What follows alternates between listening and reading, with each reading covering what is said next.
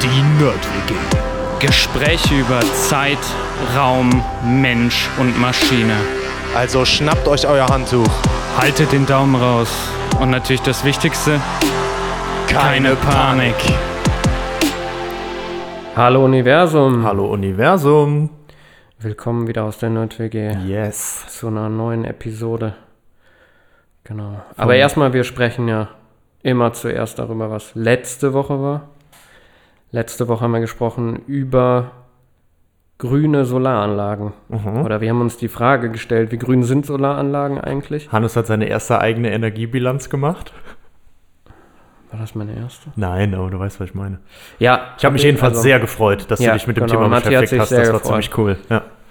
Genau. Ähm, wir haben gesprochen über Silizium, weil das ein großer Bestandteil ist ähm, in dem Bau oder der Konstruktion von ähm, Solaranlagen.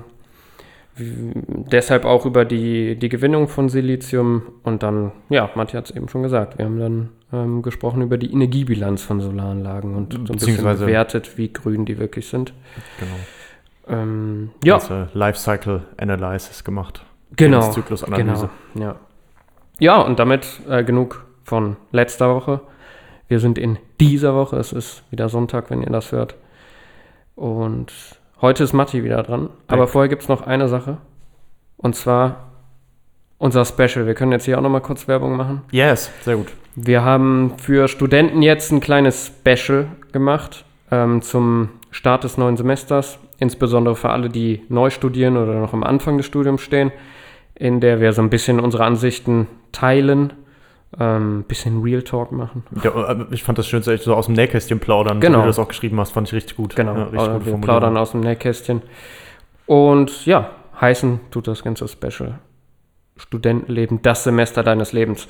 Wer da Bock drauf hat, könnt ihr in die Bonus-Episoden reinhören. Genau, gerne einfach mal reinhören. dann ist es Zeit, dass du uns was erzählst. Ja, wunderbar, wundergerne, Ja. Ja, wie immer. Äh, und äh, tatsächlich, ich habe es ja auch schon angedroht gehabt, wir haben jetzt schon über einiges, was Photovoltaik angeht, gesprochen. Du bist sogar auf den Zug mit aufgesprungen. Also wir haben uns angeguckt, wir haben eigentlich sogar angefangen mit, was steht an Sonnenenergie zur Verfügung. Ähm, was kann ich damit so machen? Dann haben wir uns angeguckt, wie funktioniert so eine Solarzelle eigentlich? Was ist da so der theoretische Wirkungsgrad? Was kann ich eigentlich damit dann so an Strom erzeugen? Dann haben wir uns angeguckt, ähm, wie werden die hergestellt, wie werden die verschaltet vor allem erstmal, dann wie werden die auch hergestellt. Äh, wir haben uns die Lebenszyklusanalyse angeguckt und die Umweltbilanz. Ähm, und was ich jetzt heute noch zum Abschluss so ein bisschen machen will, ist äh, so, ja, ein Blick in die Forschung. Ja, so ein bisschen nach dem Motto Emerging und Disruptive Concepts. Ne? Also, was, was gibt es noch so? Was kann man noch so machen? Wir haben jetzt über diesen klassischen Weg ganz viel gesprochen. Aber es gibt eben auch noch ein paar andere Sachen. Äh, es gibt wahrscheinlich noch viel, viel mehr als das, wo ich jetzt heute drüber spreche. Aber es gibt einfach so ein paar Sachen, die ich irgendwie interessant fand. Und ich habe einfach mal so ein bisschen rumgestöbert, was wird denn alles eigentlich noch so gemacht. Und da gibt es ein paar, paar coole Sachen, äh, die, die glaube ich, lohnenswert sind, auch einfach mal noch angerissen zu werden. Äh, wir gucken uns auch alles nur ganz, ganz grob an. Wir, wir stöbern nur, nur mal so ein bisschen durch. Ähm, und gehen jetzt nicht mehr so ins Detail unbedingt, ähm, einfach um nur mal noch einen Überblick zu geben, was, was es da alles tatsächlich noch so an, an Möglichkeiten gibt und was sich gerade auch in der Forschung noch angeguckt wird. Was sind vielleicht die Konzepte der Zukunft? Ne? Was, wie sieht das nachher vielleicht aus? Genau, und damit starten wir mal ganz, ganz sanft rein mit, mit, mit einer Sache, die sich tatsächlich mittlerweile schon ziemlich etabliert hat, zumindest auch immer mehr wird jetzt. Und das sind sogenannte bifaziale Module. Bifazial zweiseitig. Ne? Also äh, Solarzellen, die sowohl auf der Vorder- als auch auf der Rückseite tatsächlich photoelektrisch aktiv sein können. Das heißt also nicht nur, wie das meistens so ist, wenn die Sonne eben von oben drauf strahlt und nur von der einen Seite das Sonnenlicht eben auch genutzt werden kann und alles, was sozusagen durchfällt und nicht genutzt wird oder auch von der anderen Seite kommen könnte, wird an der Stelle nicht verwendet. So. Ähm, Warum ist das sinnvoll? Äh, Ich kann tatsächlich damit äh, einen Mehrertrag von 5 bis 30 Prozent tatsächlich hinkriegen, je nachdem, wie die aufgestellt sind, wie ich das genau umsetze und so weiter. Ähm, Ist aber einfach interessant, weil ich den Wirkungsgrad nochmal ein bisschen hochschrauben kann. So.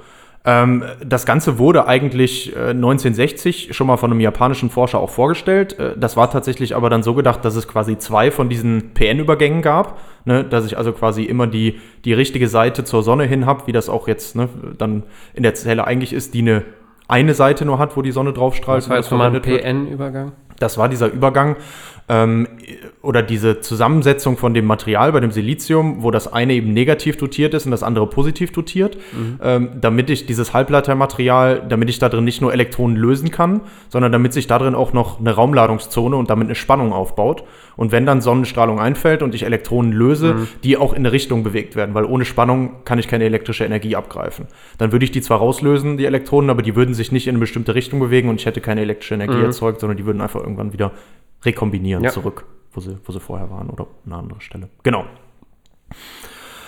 So, und da hätte ich dann halt zwei davon drin gehabt, um das quasi von beiden Seiten zu nutzen. Mittlerweile ist das eigentlich so, wenn man, wenn man jetzt, man kann die auch ganz normal kaufen und es wird auch immer populärer, das auch so zu machen, weil ich eben diesen Mehrertrag habe. Hängt immer noch ein bisschen davon ab, wie das jetzt mit meinem Dach ist, aber trotzdem.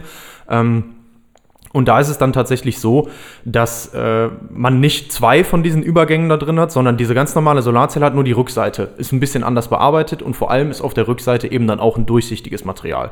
Normalerweise hat man da vorher immer so ein durchgängiges Leit leitendes Material dann gehabt. Ähm, dadurch kann ich natürlich dann Rück, äh, Strahlung, die von der Rückseite einfällt, würde dann nicht durchkommen. Jetzt habe ich mhm. da halt dann auch eine Glasscheibe und auch so eine ähnliche Struktur von den Leitern, wie eben oben drauf ist. Ne? Also mhm. wie diese Leiterfinger da überall drauf sind, habe ich dann auf der Rückseite auch, sodass also Licht, was von der anderen Seite da drauf fällt, auch genutzt werden kann. Mhm. Ähm, es gibt dann dabei immer so einen sogenannten Bifazialfaktor, weil eben eigentlich eine Richtung da ist bei der Zelle. Von vorne das Licht, was drauf stellt, ist einfach, wird besser genutzt quasi, also einen höheren Wirkungsgrad in der Umwandlung in elektrische Energie. Wenn ich jetzt von der anderen Seite drauf strahle, ist der ein bisschen geringer. Da gehen wir jetzt mal nicht ins Detail, warum das so ist, aber es ist halt eigentlich von der einen Richtung besser. Ähm, der liegt aber bei den Zellen, die man heute so hat, bei ca. 70 Prozent. Mhm. Also das ist gar nicht mal so viel schlechter. Ne, also 70 Prozent, das heißt 30 Prozent schlechter, wenn es von der Rückseite einfällt. Mhm. Ähm, ja, also ist, ist gar nicht so schlecht. Man macht da so ein paar mehr Tricks auch noch mittlerweile bei den Zellen. Man macht das auch so, ähm, dass Licht, was jetzt eingefallen ist, gar nicht möglichst durchfällt, sondern wieder auch in der Zelle selber schon zurückgeworfen wird und dann vielleicht noch genutzt werden kann. Und das hängt nachher alles damit zusammen, ähm, wie tief das Licht quasi, das Sonnenlicht eindringen kann. Und das ist auch wieder abhängig von den Wellenlängen. Kurzwelliges, hochenergetisches Licht wird meistens relativ früh schon dann ähm, umgewandelt und löst halt Elektronen. Und längerwelliges Licht kann halt auch mal sein, so rotes Licht zum Beispiel, dass es dann halt durchfällt. Mhm. Ähm, das kann ich dann damit schon verhindern. Plus dann habe ich auch noch auf der Rückseite das durchsichtige Material und dann ist eben auch noch Strahlung, die von der anderen Seite zum Beispiel von meinem Dach reflektiert wird oder sowas, ne? von, von Strahlung, die nicht durch die Zelle gefallen ist, sondern generell auf mein Dach fällt, kann ich alles noch nutzen. Genau. Mm, kann ich nochmal verbessern, ähm, indem ich das noch mit anderen Materialien kombiniere, also nicht ein kristallines äh, Mono- oder polykristallines Material nehme, sondern das auch nochmal verbinde mit einem amorphen Silizium und dann einer ganz, ganz dünnen Schicht, da kommen wir später nochmal drauf, ähm, kann ich nochmal den Wirkungsgrad wieder erhöhen und auch dann tatsächlich diese Richtungsabhängigkeit, ob die Sonne von vorne oder hinten einfällt, noch kleiner machen. Warum ist das jetzt auch noch interessant? Das gibt natürlich ganz neue Möglichkeiten. Zum einen, ich glaube, ich habe das schon mal irgendwann erzählt, es gibt ja mittlerweile auch sowas wie schwimmende PV. Das heißt also PV-Anlagen, die auf Seen tatsächlich äh, angebracht werden und dann darauf schwimmen, auf so, äh, also auf entsprechenden äh, Aufständerungen und sowas. Ähm, und natürlich, Wasser reflekt, reflektiert natürlich das Licht super gut. Das heißt, da ist es sinnvoll, wenn das von oben wie auch von unten, je nachdem, wie auch die Zelle dann in welchem Winkel aufgestellt ist, ähm, natürlich dann noch genutzt werden kann. Also dafür super interessant. Ein anderes interessantes Konzept hatten wir, glaube ich, auch schon, ist das mit der Agri-PV.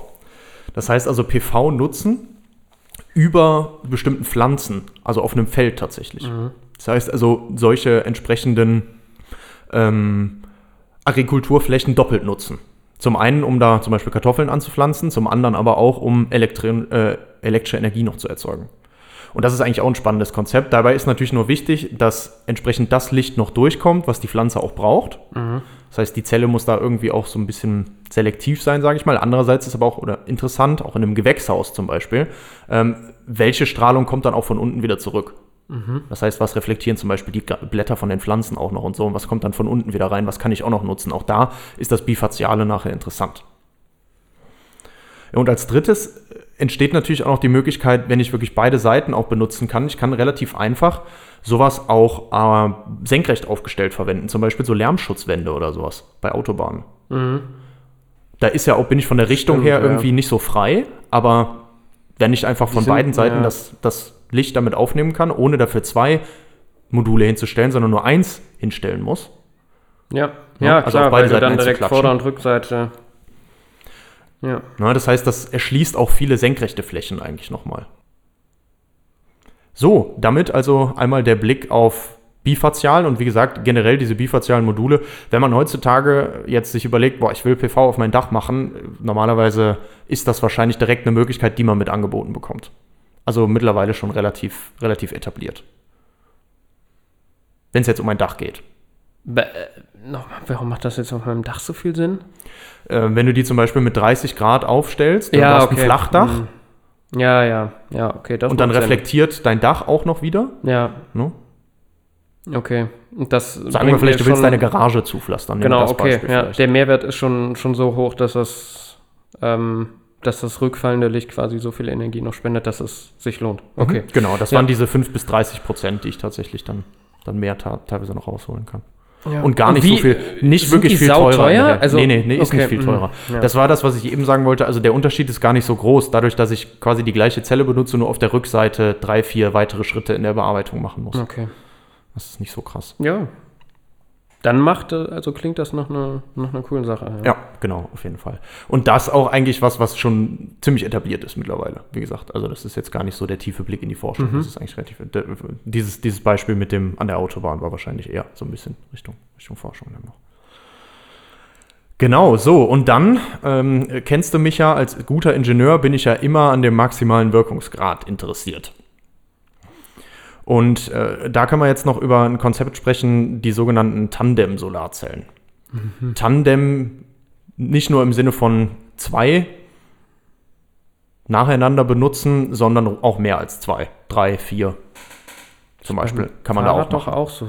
Tandem wären zwei, genau. Ich meine jetzt nur, also Tandem heißt ja nicht nur, dass es nur zwei sein können, sondern ich benutze mehrere ich, genau. auf einmal. Ja. Genau. Es gibt auch drei, also Dreier-Tandem. ah, gibt's auch, okay. Fürs Fahrrad, ja, und da Ah, gibt's so, ich, auch ich, mehr. okay, ich habe irgendwie Tandem irgendwie immer so mit dem zwei verbunden. ja, ist Deshalb. ja auch am häufigsten. Ähm, wir hatten ja schon mal drüber gesprochen, ähm, dass es dieses Schocklig-Weißer-Limit gibt. Das war dieser maximale Wirkungsgrad, den ich erreichen kann, einfach abhängig Mhm. davon. Mein Sonnenlicht hat ein Spektrum, äh, das Sonnenlicht fällt dann auf meine Zelle. Ich habe nur ein Material in meiner Zelle als, als dotierten Halbleiter. Also ich habe nur einen von diesen PN-Übergängen. Der hat eben eine entsprechende Bandlücke. Das war diese Energie, die ich überschreiten muss, um das Elektron zu lösen von meiner Stelle, wo es gerade ist, auf dieses Leitungsband, damit ich es auch für die Stromproduktion dann verwenden kann. So, und der lag so ungefähr bei 30 Prozent, äh, 30 Prozent für so eine übliche Umgebungstemperatur von 25 Grad Celsius. Ist natürlich auch noch temperaturabhängig. So.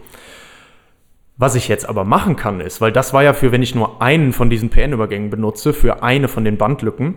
Wenn wir jetzt nochmal nachdenken, okay, also abhängig von der Bandlücke von dem Material ist die Zelle jetzt eben gut, um Licht bei einer bestimmten Wellenlänge optimal in die elektrische Energie umzuwandeln. Und das Licht von der Sonne hat ja ein Spektrum von verschiedenen Wellenlängen. So. Das heißt also jetzt, wenn ich eine große Bandlücke habe, das heißt also eine große Energie, die ich brauche, dann kommt nur sehr energiereiches Licht wirklich zum Einsatz. Das heißt also blaues und ultraviolettes Licht in dem Fall. Das ist das Einzige, was Elektronen erzeugen kann, ähm, weil eben die längeren Wellenlängen nicht absorbiert werden, weil das einfach nicht reicht, um diese Bandlücke zu überschreiten. Gleichzeitig, wenn ich jetzt eine kleine Bandlücke nehme, dann kriege ich auch das langwellige Licht damit rein. Trotzdem natürlich auch das kurzwellige Licht. Aber was jetzt passiert ist, die Energie, die zusätzlich theoretisch noch in dem Photon dann drin wäre, die wird in Schwingung umgesetzt und damit in thermische Energie. Das heißt also, die wird nicht in elektrische Energie umgesetzt. In elektrische Energie wird immer nur der Teil umgesetzt, so viel wie die Bandlücke eben ist. Der Rest ist einfach Schwingung und geht verloren. Das heißt also, es geht bei dieser kleinen Bandlücke dann tatsächlich für das sehr kurzwellige Licht viel Energie auch verloren, weil nur ein kleiner Teil ist die Bandlücke und zum Beispiel die Hälfte davon geht aber auch einfach in thermische Energie verloren, obwohl in dem Photon eigentlich mehr Energie drin steckt. Ist immer ein Trade-off. Das war das, was wir auch bei dieser Schockleg-Weißer-Gänze unter anderem uns angeguckt haben. Was jetzt hier tatsächlich zum Einsatz kommt, ist, ja klar, warum nehme ich denn dann nicht mehrere Materialien nacheinander? Nimm zum Beispiel erst eins mit einer großen Bandlücke, was gut ist für das sehr kurzwellige Licht, hochenergetisch, ultraviolett und blau. Danach nehme ich dann eins, was für, für, den restlichen Bereich vom sichtbaren Licht bis zum roten Licht hin zum Beispiel gut ist. Und dann noch ein drittes danach, was dann für rot und ultraviolett noch gut ist. Und so decke ich also die verschiedenen Wellenlängenbereiche mit verschiedenen Bandlücken ab, indem ich verschiedene Zellen untereinander quasi benutze. Die dann immer, die oberste Zelle nimmt das energiereiche Licht raus, die Zelle darunter nächsten Wellenlängenbereich mit etwas langwelligerem Licht, danach wieder noch langwelligeres Licht. Und so kann ich natürlich diese Grenze von 30 Prozent überschreiten weil ich das eben für kleinere Spektren, von dem, was mein Sonnenlicht mir anbietet, eben ausführen kann. Und dann komme ich tatsächlich auf so einen maximalen Wirkungsgrad im Labor natürlich von ähm, fast 50 Prozent, also 47,66 Prozent Wirkungsgrad. Und wer da ganz bekannt ist, ist auch wieder das Fraunhofer Institut für Solare Energiesysteme. Die sind da äh, und dann das National ähm, Renewable Energy Laboratory in den USA. Die zwei liefern sich da immer so ein, so ein Kopf-an-Kopf-Rennen, wer da gerade wieder die, die beste Zelle quasi hat mhm. mit dem höchsten Wirkungsgrad, den sie da erreicht haben.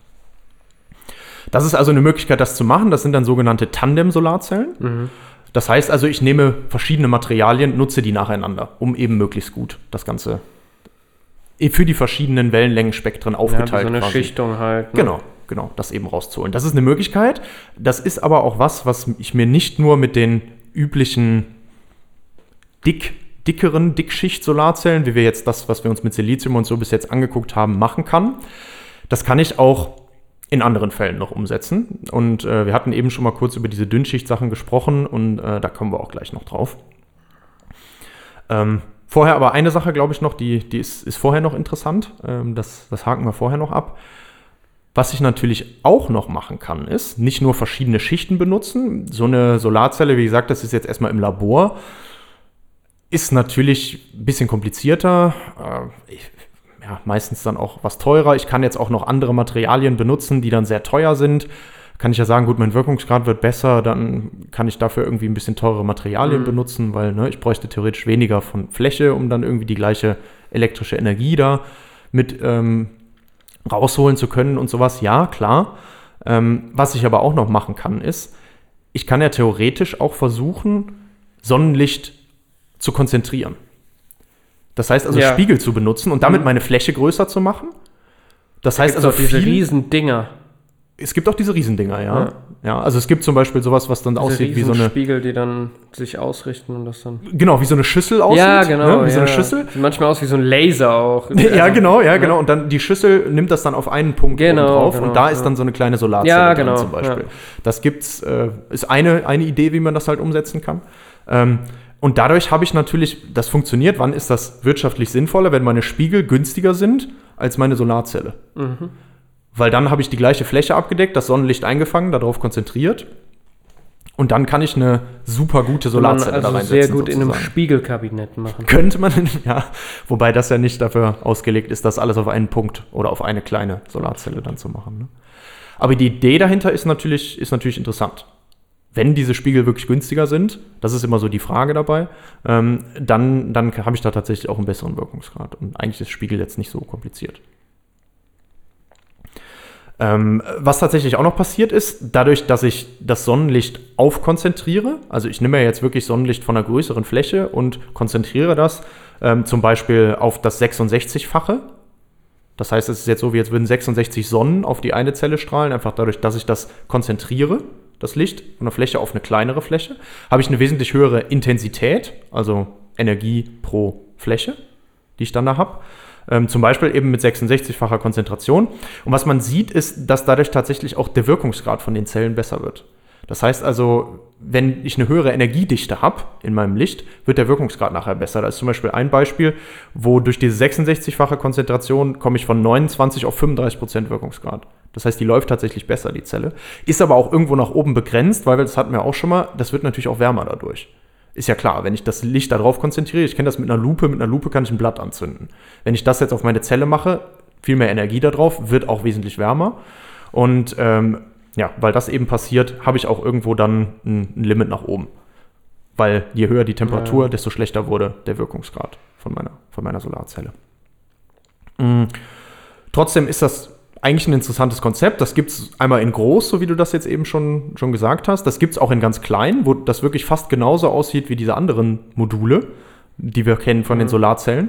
Ähm, das heißt also auch so viereckig einfach in einem Kasten drin. Und dann habe ich ganz viele kleine Spiegel, die da drin sind und das dann auch nochmal das Licht, was da drauf fällt, nochmal alles in eine Mitte lenken, wo dann eine kleine Solarzelle drin ist. Ja.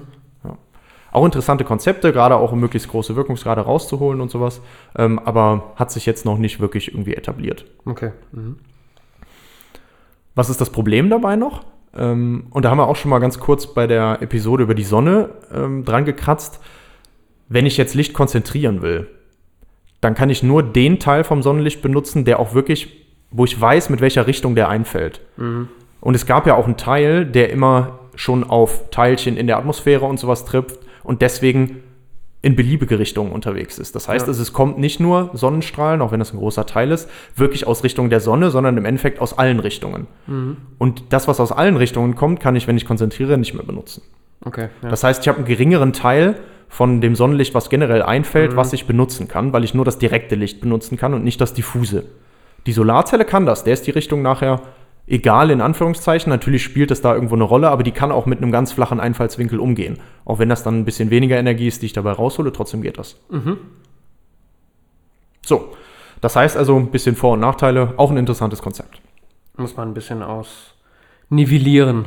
Ja, genau, muss man, Ja. muss man gucken, ob Muss sich das an, an bestimmten Standorten, wo, ich, ne? wo ich viel direkte Einstrahlung und wenig diffuse Einstrahlung habe, kann das besser sein als so ein Mo Solarmodul, ähm, wie ich es normal habe. Hier in Deutschland zum Beispiel habe ich eher diffuse Strahlung und zu wenig direkte Strahlung. Dementsprechend lohnt sich das hier in Deutschland nicht so sehr. Das sind dann eher Südlichere Länder. südlichere. Länder mit mehr, so. genau, Mhm. zum Beispiel Spanien, Portugal und dann halt Ja. Richtung Afrika, Chile und so weiter. Ähm, da, da kann sich das lohnen. Gut, das auch abgehakt. Jetzt wollten wir noch über Dünnschicht-Solarzellen sprechen und da wird es wirklich interessant, weil da, da, da geht es jetzt ein bisschen, äh, bisschen, bisschen mehr in, in die Richtung crazy auch, finde ich, was, was da tatsächlich teilweise im Labor oder auch schon zum, zum Kaufen möglich ist. Dünnschicht heißt jetzt, wir hatten ja letztes Mal schon drüber gesprochen, also diese Wafer von den Solarmodulen, die waren ja schon ziemlich dünn. Mhm. Das geht aber noch mal wesentlich, wesentlich dünner. Und warum funktioniert das? Normalerweise habe ich bei meinen, bei meinen Wafern, bei den, nennen das jetzt mal Dickschicht-Solarzellen, weil das andere sind dann Dünnschicht, bei den üblichen Dickschicht-Solarzellen, eine bestimmte Dicke muss ich einfach haben, weil das Sonnenlicht, was da reinfällt, das habe ich eben schon mal kurz gesagt, braucht natürlich eine gewisse Eindringtiefe, eine gewisse Strecke da rein, bis wirklich alles von dem Licht auch absorbiert werden konnte. Das heißt also, nicht alles Licht ist direkt in der obersten Schicht, trifft irgendwie äh, auf eine entsprechende, ähm, entsprechendes Elektron und löst das. Nee, manches davon fällt auch erstmal weiter da rein. Und das ist meistens das Licht, was eben äh, weniger Energie hat, also eine größere Wellenlänge, was eben weiter bis nach hinten durchfällt. Und deswegen haben die eine gewisse Mindestdicke, weil wenn ich jetzt diese Wafer zu dünn machen würde, dann würde ich einfach direkt schon nur 50% von, meinem, von meiner einfallenden Energie nutzen können, weil der Rest einfach durchfällt. Weil das eine gewisse Eindringtiefe gibt, die ich eben brauche, um wirklich das gesamte Licht absorbieren zu können und nutzen zu können. Wer jetzt da irgendwie so ein bisschen weiter tiefer reingehen will, kann sich mal den Unterschied zwischen direkten und indirekten Halbleitern angucken. Bei diesen Dünnschichtmaterialien habe ich nämlich sogenannte direkte Halbleiter. Und da ist diese, diese Eindringtiefe, die ich brauche, viel, viel kürzer. Das hängt nachher an ähm, Schwingungsmustern und sowas zusammen, die diese Elektronen dann ausführen und wie die Gitterschwingung ist und sowas. Wie gesagt, könnt ihr euch im Detail mal angucken. Was das aber bedeutet ist, ich kann in einer viel dünneren Schicht tatsächlich mit anderen Materialien oder anders angeordneten Materialien ähm, das gesamte Sonnenlicht eigentlich verwerten. Natürlich fällt auch immer mal noch was komplett durch und so weiter, aber ich habe schon mal die Möglichkeit, in der Theorie auch das viel, viel dünner zu machen. Warum ist denn das interessant, das viel, viel dünner zu haben? Erstmal liegt auf der Hand, dünner heißt äh, weniger Material, ne? Auf jeden Fall, ja. Also das kann man sich ja direkt vorstellen. So, das heißt also günstiger, ja. kann das auch sein? Außer der Herstellungsprozess ist komplizierter. Ja, zum Glück nicht. Okay. Ist tatsächlich auch an vielen Stellen einfacher. Ähm, weniger Rohstoffverbrauch, Ja, das ist, stimmt. leichter. Ja, leichter ist interessant auch für Dächer und alles, ne? Richtig. Ja. Viele Dächer kommen nicht in Frage, einfach weil inklusive Aufständerung und PV-Modulen und so weiter hat das Ganze doch ein gewisses Gewicht. Mit dieser Dünnschichttechnik egal welches Material ich da jetzt benutze, ähm, ist es wesentlich leichter und damit kann ich viel mehr Flächen noch erschließen. Und da haben wir eben schon mal drüber gesprochen, das ist interessant, weil Flächen sind jetzt nicht einfach so beliebig verfügbar. Gerade hier in Deutschland eigentlich, wir sind relativ ähm, dicht besiedelt und es gibt auch noch jede Menge gesetzliche Regularien, wo man was hinstellen darf und wo nicht. Das heißt, um Flächen zu erschließen, ist natürlich ziemlich interessant. Mhm. Was ist noch ein Vorteil? Ich kann das so dünn auftragen, ich kann das theoretisch auch auf Materialien auftragen, die jetzt ein bisschen gebogen sind. Denkt man mal an Autodächer. Ich kann also das Ganze auch biegen, und das gibt es ja auch schon, das kennt man ja, dass ich also so Solarzellen auf Autodächern zum Beispiel drauf habe. Oder auch an ganz anderen Wie Stellen. effektiv ist das wirklich? Was mache ich? Ja, okay. Man könnte zum Beispiel sagen, wenn mein Auto steht, ne, speise ich damit ein. Oder lade die Autobatterie direkt mit über mein. Ja. Wenn das günstig zur Verfügung steht, also da gibt es tatsächlich verschiedene Konzepte. Ähm, Aber so günstig ist das jetzt auch noch nicht, oder? mh, ja, es ist schon relativ günstig. Also ich stelle mir gerade das, also jetzt vor, dass wenn ich jetzt ein Auto habe und dann sage ich, will nachrüsten, mein Dach, da soll so ein Solarmodul drauf, dass das jetzt erstmal noch relativ teuer wäre. Ja, ja, vielleicht nachrüsten, das weiß ich gar nicht genau. Ich glaube auch, dass das so zum Nachrüsten, glaube ich, gerade noch gar nicht so. Ich glaube, das geht, wird eher bald jetzt in solche Konzepte integriert. Aber auch das ist nur ein Beispiel. Was auch interessant ist, ist, ich kann das zum Beispiel, wenn ich jetzt ähm, Architekt bin, viel ästhetischer einbauen. Ja, das sehe auf jeden Weil, Fall weil ich an, eben ja. auch gerundete Flächen oder sowas oder Flächen, die, ne, halt da Ja. auch mit bepflastern kann. Und das wird natürlich dann auch interessant.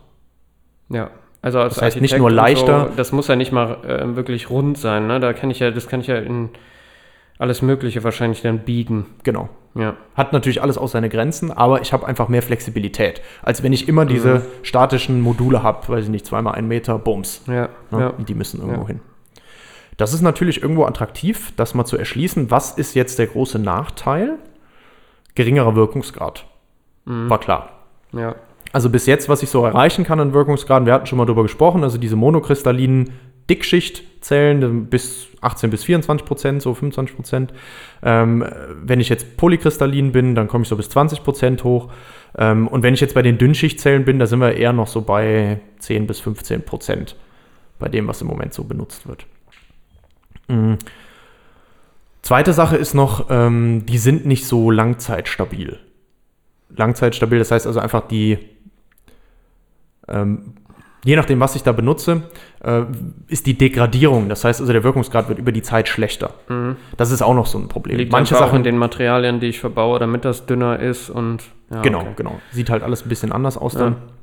Ähm, und das heißt also, es ist, ja, die Degradierung ist Ja, halt man kriegt einfach neue größer. Materialeigenschaften, ne? Genau, genau. Das ist jetzt auch in diesen Wirkungsgraden oft auch schon mit einberechnet und so. Das heißt, ich habe vielleicht erst einen größeren und dann aber irgendwann auch einen kleineren Wirkungsgrad und so.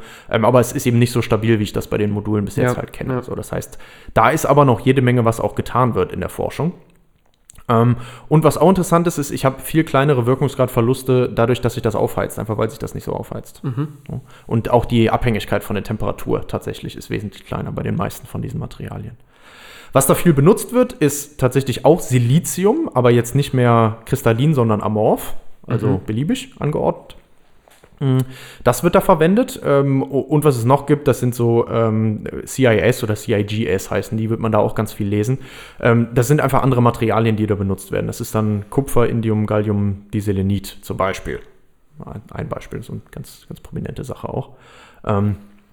Oder, was tatsächlich auch sehr interessant ist, ist und sich viel angeguckt wird, ist eine noch eine andere Materialklasse. Ähm, da wurde in den letzten Jahren unheimlich viel dran geforscht und deswegen hat das Riesenschritte gemacht und das ist so, sind sogenannte Perovskite. Das ist auch echt interessant. Das ist eine Mischung aus anorganischen und organischen Materialien. Es gibt so eine Hybridzelle ähm, und da ist tatsächlich seit 2009 wurde da, glaube ich, ein erstes Konzept ähm, veröffentlicht, 3,8% Wirkungsgrad. Und mittlerweile sind wir schon bei über 25% Wirkungsgrad im Labor. Sehr, sehr viel, aber auch noch nicht stabil. Trotzdem geil, was da, was da abgeht. Also da, da sind sie wirklich dran. Und viele sagen auch, das kann eine, eine Technologie der Zukunft sein. Weil es eben Dünnschicht ist und ich das, es ist leicht, es ist preiswert, es ist weniger Material, es ist äh, flexibler und ja, so weiter. Flexibilität, ja. Und ich Mhm. kann es halt einsetzen, genau. Eine Möglichkeit, jetzt haben wir gerade schon gesagt, das ist so ein- eine Mischung aus anorganisch, was wir normalerweise jetzt schon kennengelernt haben und organisch. Es gibt auch rein organische Zellen. Ähm, da werden dann anstelle von diesen Halbleitermaterialien Polymere, also organische Materialien benutzt.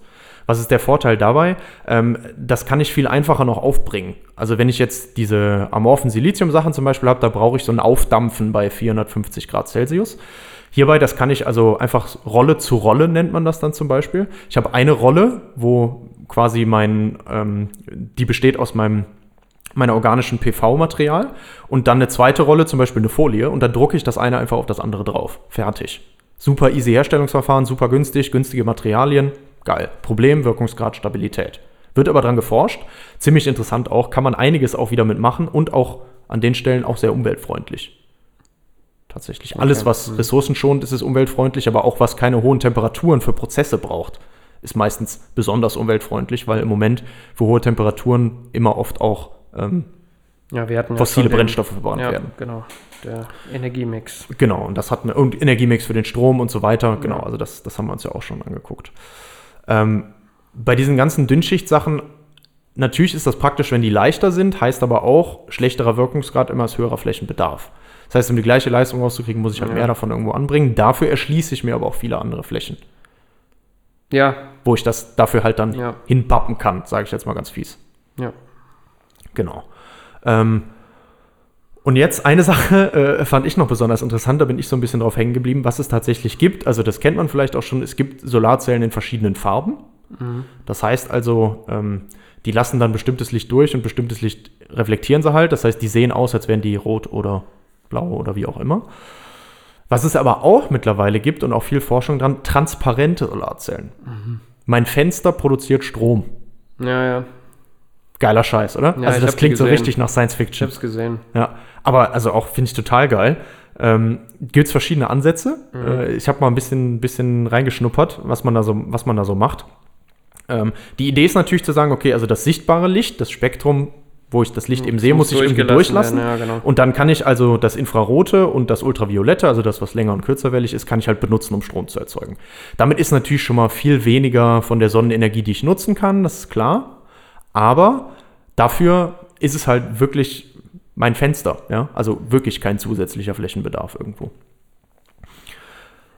Eine Möglichkeit ist das jetzt eben zu gucken, mit welchen Materialien kann ich das machen. Welche Materialien sind eben so, dass sie das Licht entsprechend durchlassen und nur eben ähm, diesen Halbleitereffekt oder diesen photovoltaischen Effekt eben haben für das ultraviolette und für das, ähm, für das langwellige ähm, infrarote Licht. Gibt es auch was, wird dann zum Beispiel mit äh, Titanoxid und Nickeloxid gemacht, Wirkungsgrade im Labor so 1 bis 2 Prozent.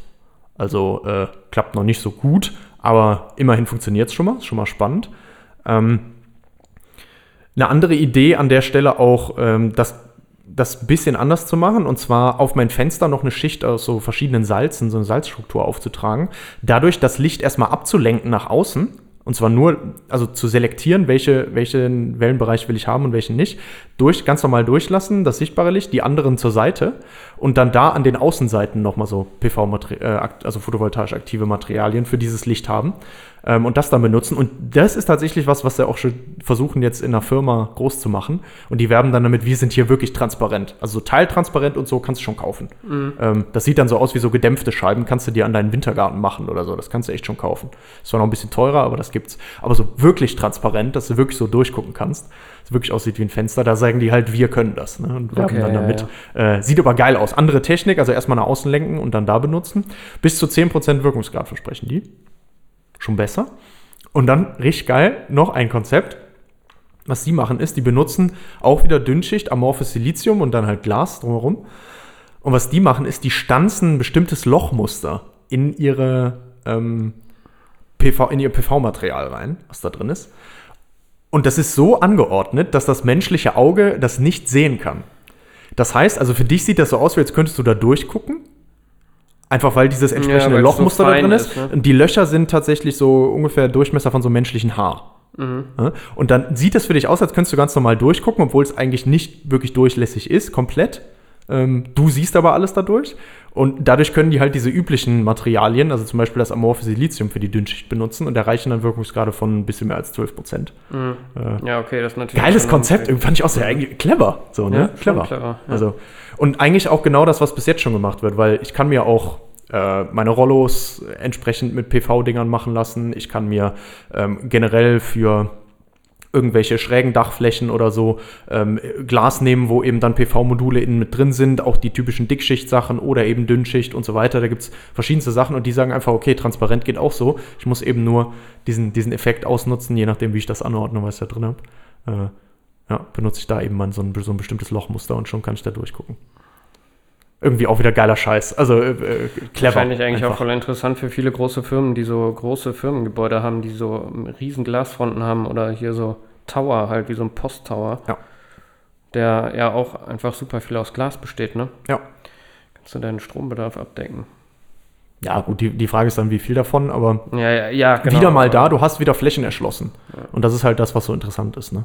Also gerade in der Stadt, wenn man das irgendwo in der Stadt tatsächlich machen würde, könnte man seinen Eigenbedarf decken, wenn man, wenn man das überall einsetzen würde. Ja. Crazy. Ja. Und das soll es äh, gewesen sein für heute. Einfach nur so ein paar kleine Einblicke in, äh, was es in der Forschung alles noch so gibt und wo wir uns dahin bewegen und wie futuristisch das teilweise tatsächlich schon ist. Äh, also von, von den zweiseitig Genau, benutzbaren Modulen zweiseitig, Dünnschicht, konzentrierend, konzentrierend, Tandem, genau, Tandem und dann hin zu, verschiedene Dünnschichtmaterialien, organisch, anorganisch, ja. Und, ja, transparent. Finally dann, Ja. ja, transparent oder gelöchert. Oder gelöchert, ja. Ist ja eigentlich nicht transparent. Genau, eigentlich nicht, aber sieht Nur halt so transparent für das menschliche Auge, ne? Genau. Ja. Ja. ja, sehr cool. Danke, Matti. ja, super Haben gerne. wir noch ähm, einen Einblick auch bekommen in die Forschung, was Solaranlagen und Solarzellen angeht. Und dann würde ich sagen, ist wieder soweit. Denke, Abschalten. abschalten. Ja, nice. Krass. In was für verschiedene Richtungen man da auch wieder gehen kann, ne? Ja, also geht viel drum, Flächen zu erschließen halt, ne? Ja, ich überlege die ganze Zeit so, was so die krassesten Flächen sind, die man eigentlich so erschließen könnte. Ich glaube, Fassade ist schon, ist schon Fassade echt ist viel. auf jeden Fall gut, ne? Auch bei den, also wo, wo ich jetzt eben versucht habe, dich wieder ein bisschen von wegzulenken, weil das auch wieder äh, kompliziert oder in verschiedene Richtungen geht, aber mit den Autos ist es auch interessant. Ja, ich glaube auch, dass es Ähm. interessant ist. Ich hatte mich nur gefragt, wie, wie leicht das ist oder wie, ja. So von der Wunschvorstellung her, mit diesen Also gerade mit E-Autos stelle ich mir das echt smart vor. Ja. Ähm, vielleicht lädt dein Auto dann beim Fahren schon wieder und ja, so weiter. wür- Ne? würdest du, natürlich. Ja. Wo ich, Ich auch direkt dran äh, denken musste, ist, dass du ja viele von den ähm, an diesen Docks halt, zum Beispiel Hamburger Hafen oder so, viele von diesen Wägen, die die Container fahren und so, Mhm. die sind ja auch ähm, schon rein elektrisch oder fahren rein elektrisch.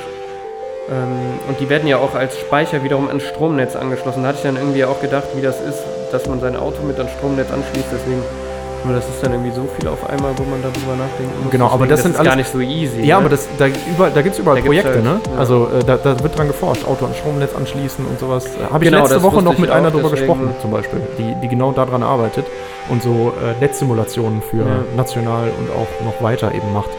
Im Ähm, Endeffekt koppelst du ja dann, wenn dein Auto zu Hause steht, das gerade nur mit an dein bestehendes Stromnetz an und dann hast du halt, sage ich mal, noch ein paar Solarpanel mehr zusätzlich zu deinem Dach. Ja. Genau, was mir dann wieder in den Kopf kam, ist dieses ganze Thema Infrastruktur. Das trifft ja dann nicht nur öffentliche Infrastruktur, das trifft halt auch die private Infrastruktur, die ich halt dafür brauche. Ne? Ja. Und das ist, ja, das ist halt einfach immer noch mit hohen Kosten für dich ja als Privatperson auch verbunden. Das heißt, du musst dir das ähm, erstmal leisten können.